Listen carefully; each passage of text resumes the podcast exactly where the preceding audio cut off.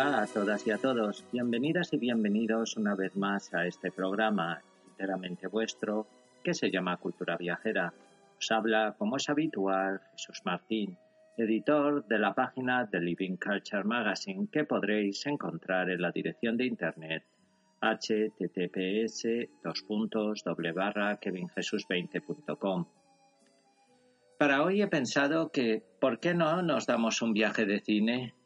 ¿Qué tal si nos subimos al Cadillac de Bill de color azulado en el que Vigo Mortensen eh, conduce a un músico de jazz eh, de origen jamaicano hacia los confines de la llamada América Profunda? Os propongo darnos un paseo por los escenarios eh, donde se rodó la película que ha triunfado en la gala de los Oscars de este año. ¿Os apuntáis?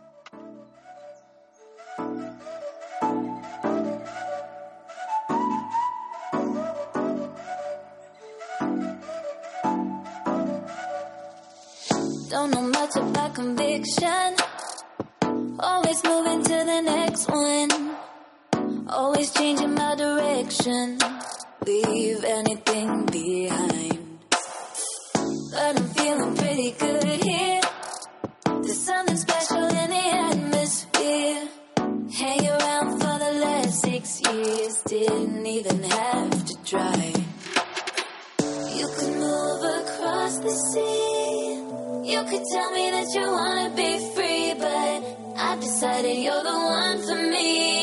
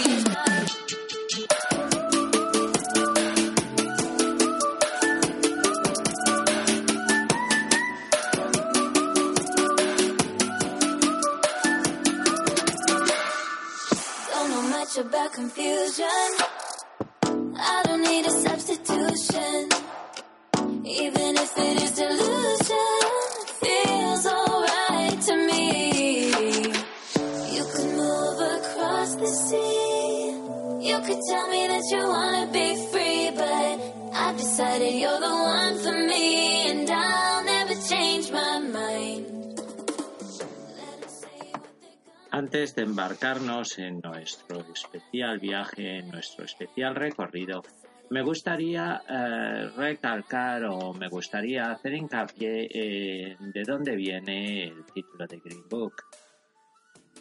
No viene indudablemente pues, por el color del coche, sino que viene eh, por el título de una histórica guía turística hecha para ciudadanos afroamericanos eh, de los años 50-60.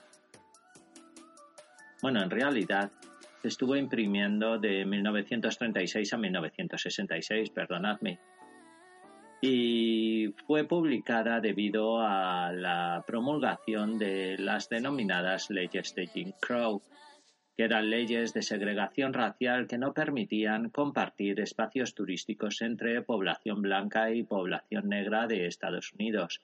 La guía en concreto se eh, llamaba The, Negro, eh, Motorist Green Book y de ahí es de donde han tomado el título de la película. El autor de la guía era eh, Victor Hugo Green y la verdad es que era un libro eh, en el que mediaba más un espíritu de reivindicación de igualdad que otra cosa a través pues de las recomendaciones de viaje pues para la gente eh, con la piel más oscura dentro de la nación de las barbas y estrellas. Os voy a leer la descripción original desde la introducción del comienzo hasta la edición de 1949, que es de donde he cogido el extracto, con la introducción de su guía de viaje en 1936 ha sido la idea del editor dar al viajero negro de piel negra información eh, que le va a resultar eh, bastante útil, sobre todo para escapar de las dificultades y los peligros que se puede encontrar en los viajes más memorables o más divertidos o más emocionantes. Eh, The US Press, The US Press, perdón, ha publicado ampliamente información sobre los lugares que se encuentran restringidos hacia este número de personas y hay numerosas publicaciones que dan eh, pues recomendaciones hacia eh, los viajantes de color blanco con todas las posibilidades de información adicional, pero durante muchísimos años de discriminación racial, antes de 1936, otras guías habían sido publicadas anteriormente de esta The Green Book eh, destinadas a la población negra. Algunas de ellas, eh, la mayoría de ellas en concreto, eh, no habían tenido mucho éxito pues por varias razones, no las especifican. En 1936, The Green Book, el libro verde, fue la única eh, población local para el área metropolitana de Nueva York responsable, bueno, que cosechó, podríamos decir, eh, las copias suficientes para convertirse en un gran éxito y transformarse en una publicación o en un objeto de uso cotidiano o de uso viajero a nivel nacional. En 1900, esto ocurrió en 1937 eh, para cubrir todo el territorio de Estados Unidos. No obstante, la guía pues adolece de en muchos aspectos eh, por no haber sido eh, vamos, el camino suficiente, pues, en cierta medida para conseguir la igualdad social y aunque fue aceptada por miles de viajeros y fue seguida por miles, por miles de ellos.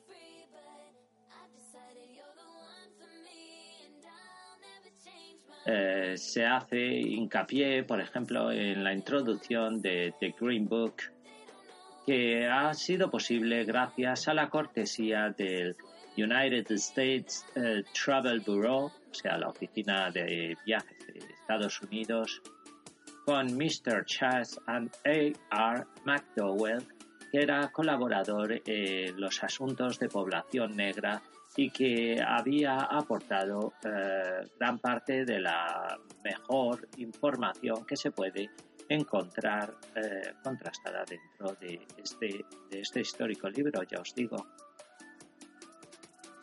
Trabajando los dos puntos, esta guía eh, contenía las mejores ideas para eh, el viajero de piel, de piel oscura, para el viajero negro, para el viajero afroamericano. Año tras año, esta guía fue creciendo hasta 1941, dice esta edición, pero en concreto hasta 1966 eh, a través, pues, de, era difundida a través de los grandes periódicos eh, blancos de Nueva York que se hacían eco de ella. Eh, también salían numerosos artículos publicados sobre, pues, sobre los lugares que se comentaban en el mencionado libro. En 1949, que es esta edición, la guía contenía 80 páginas y se componía de un listado de numerosos lugares, numerosos establecimientos eh, donde eh, las personas afroamericanas podían, podían viajar, podían trasladarse. Había, eh, y de esto se enorgullecían, muchos establecimientos, muchos lugares de primera clase de los que no se tenían constancia y que antes de eso pues, antes de la publicación de esta guía, pues eh, no se podían listar, eh, pero que eh, una vez apareció The Green Book, pues sí empezaron a ser frecuentados, pues por la gente de diferente, de diferente raza, de diferente color de piel, tanto por blancos como, como por negros. Cada año eh, se iba aumentando el número de establecimientos de este listado, pues más que nada, más que por una búsqueda de una mayor igualdad eh, racial y acabar con la segregación quizá por intereses comerciales. También recomendaban en eh, el prólogo de este Green Book que eh, cuando viajes, por favor, mencionaras el Green Book para que fuera conocido pues por la mayor parte de establecimientos eh, que se podían, se podían anunciar y podían formar parte de este listado. Y para todas aquellas personas que no estaban pues habituadas a utilizarlo o que simplemente no lo conocían.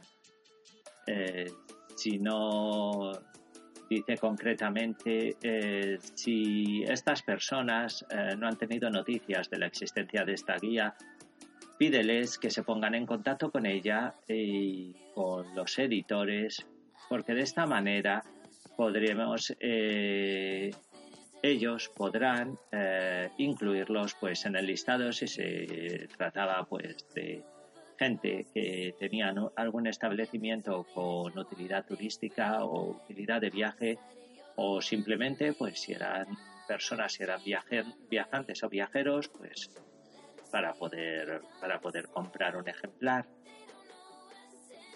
Eh, Luego también eh, recomendaban que una vez utilizada la guía de Green Book, pues todas aquellas personas que se habían sentido satisfechas con su uso o que les, habían, les había aportado algo, pues decían que se lo hicieran saber a los responsables, tanto al autor de la guía como al resto de editores.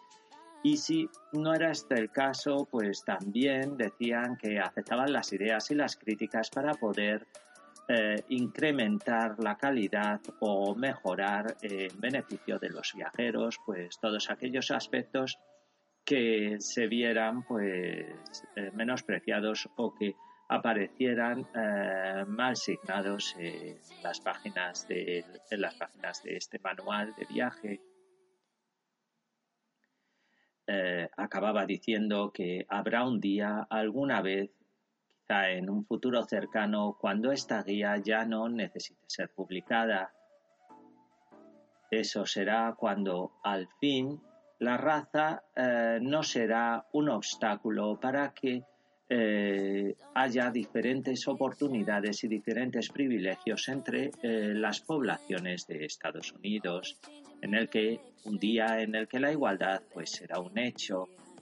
Sin duda, ese día, llegue, decía la guía, será un gran día para todos nosotros, refiriéndose eh, a, la, a la población entera de Norteamérica, sin hacer distinciones entre blancos y negros.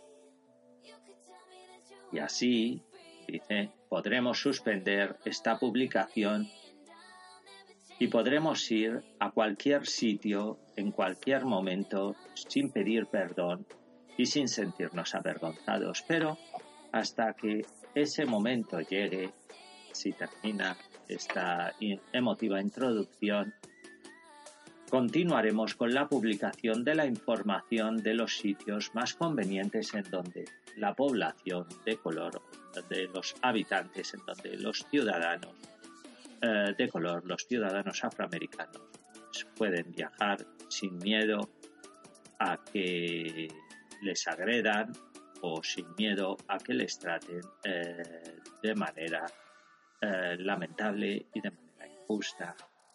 Este es el Green Book en el que se basa la película.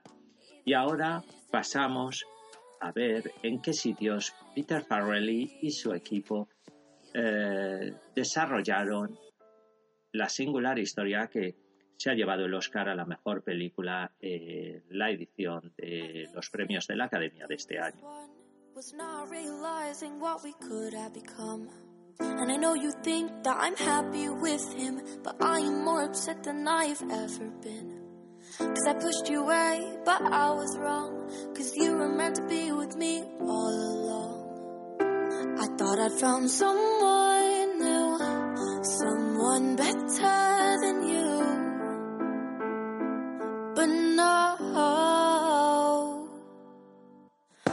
so sorry I ever pushed you away from me. I want you, not him, and I know this is happening all of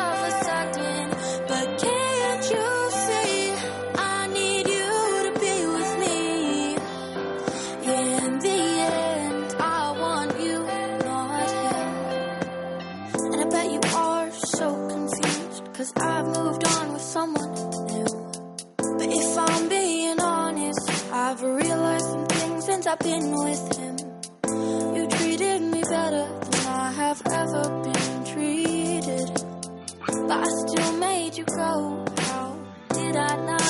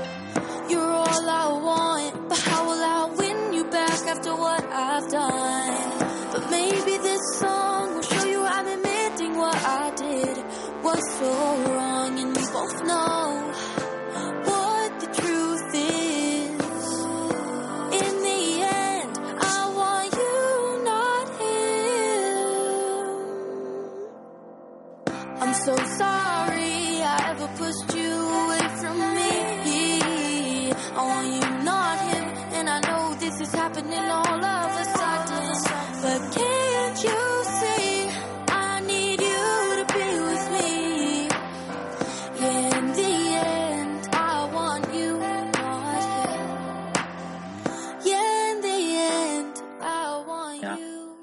aunque se disfrazaran sus lugares originales pues para la fisonomía de la película y lo que el director quería transmitir a través de la historia.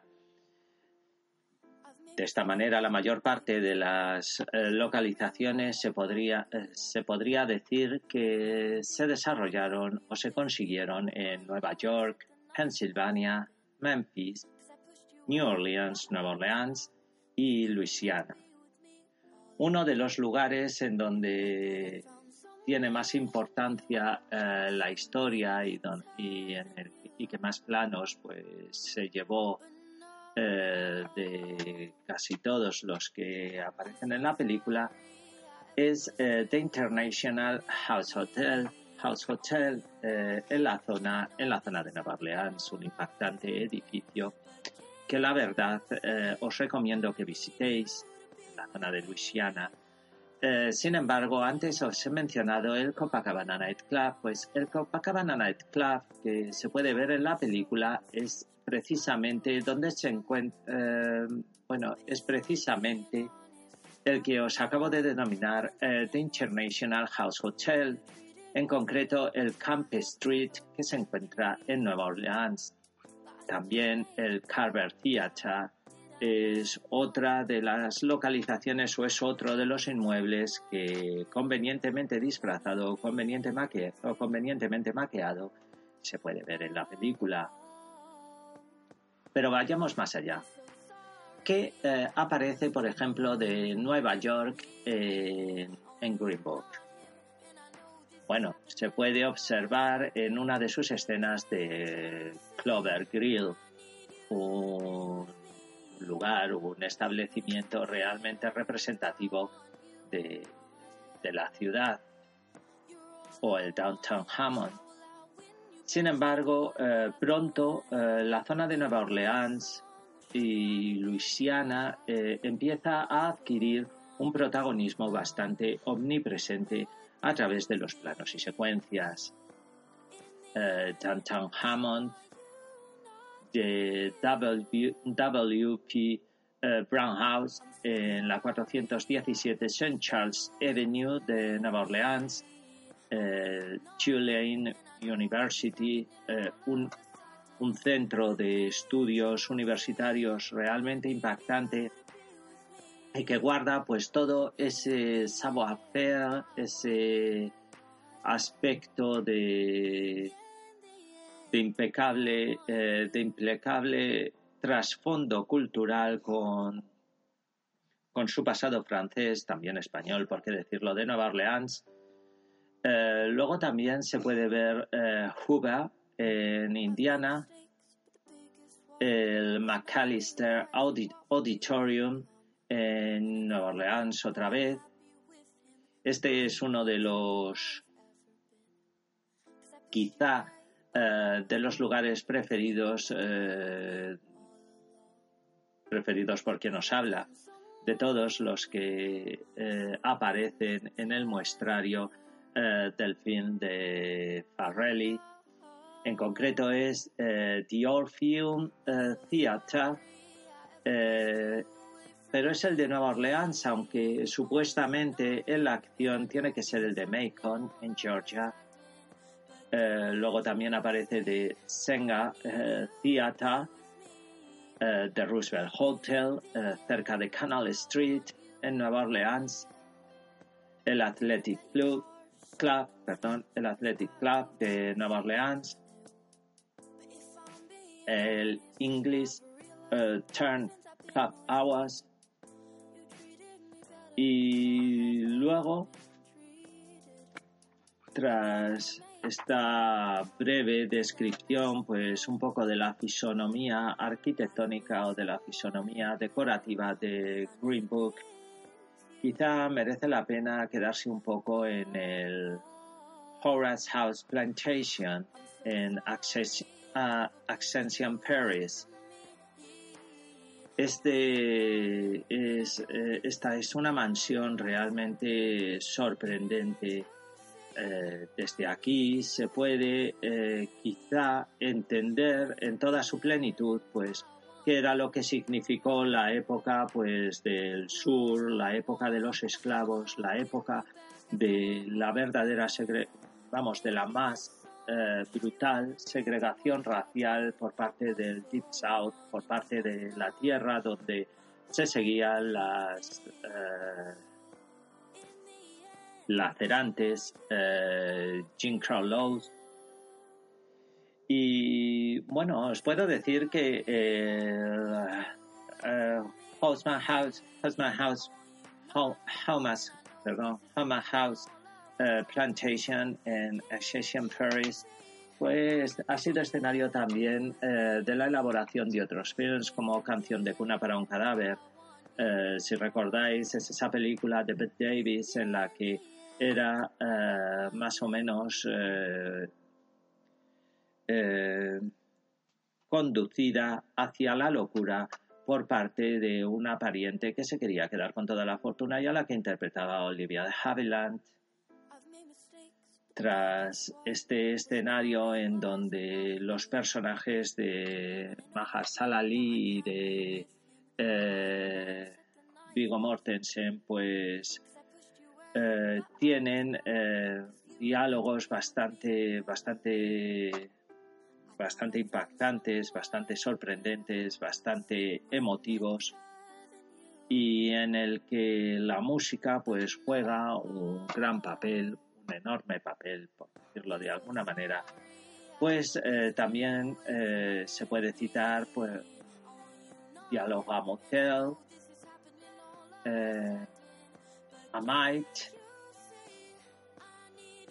o el National Civil Rights Museum en Memphis, que es como una especie de guiño del director Peter Farrelly pues a toda esa época en la que los habitantes de color, pues los habitantes afroamericanos, tenían bastante limitado el, tránsito por la nación de las barras y estrellas y en el que pues eran mal vistos en la mayoría de los establecimientos. De ahí la importancia de The Negro Motorist Green Book, que en realidad es como una especie de manual de guía que ha servido a Peter Farrelly y a los miembros del equipo de Green Book para eh, entender un poco eh, cómo tenía que viajar, cómo vivía esta población, la población afroamericana, en un mundo en el que eh, los derechos estaban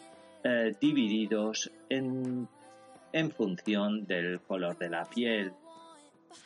Era tremendamente injusto y era tremendamente lamentable que simplemente por tener un color distinto de piel, pues, se tuviera que viajar de distinta manera y eh, publicaciones como The Negro eh, Motorist Green Book pues favorecieron a que esto pues, fuera revertiendo eh, y también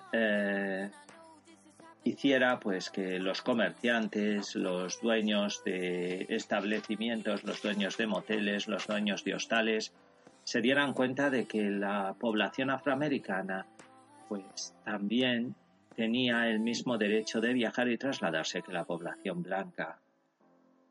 Por esto yo creo eh, que es importante Green Book y por esto es importante pues hacer echar un poco la vista atrás para que eh, situaciones tan lamentables como la de la segregación racial pues no tengan no ocurran en un futuro próximo ni en un presente.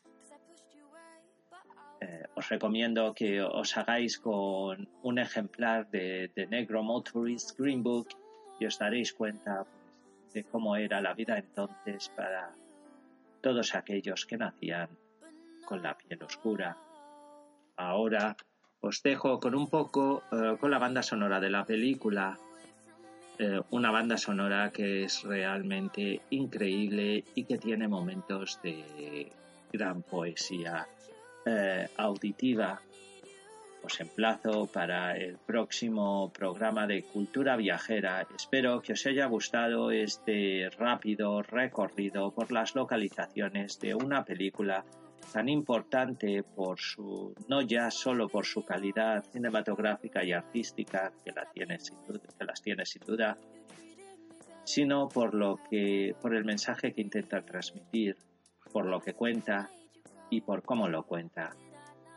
Se despide de vosotros Jesús Martín emplazándoos para un nuevo viaje de cultura viajera.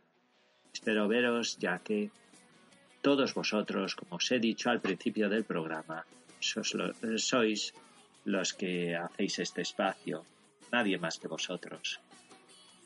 Hasta la próxima.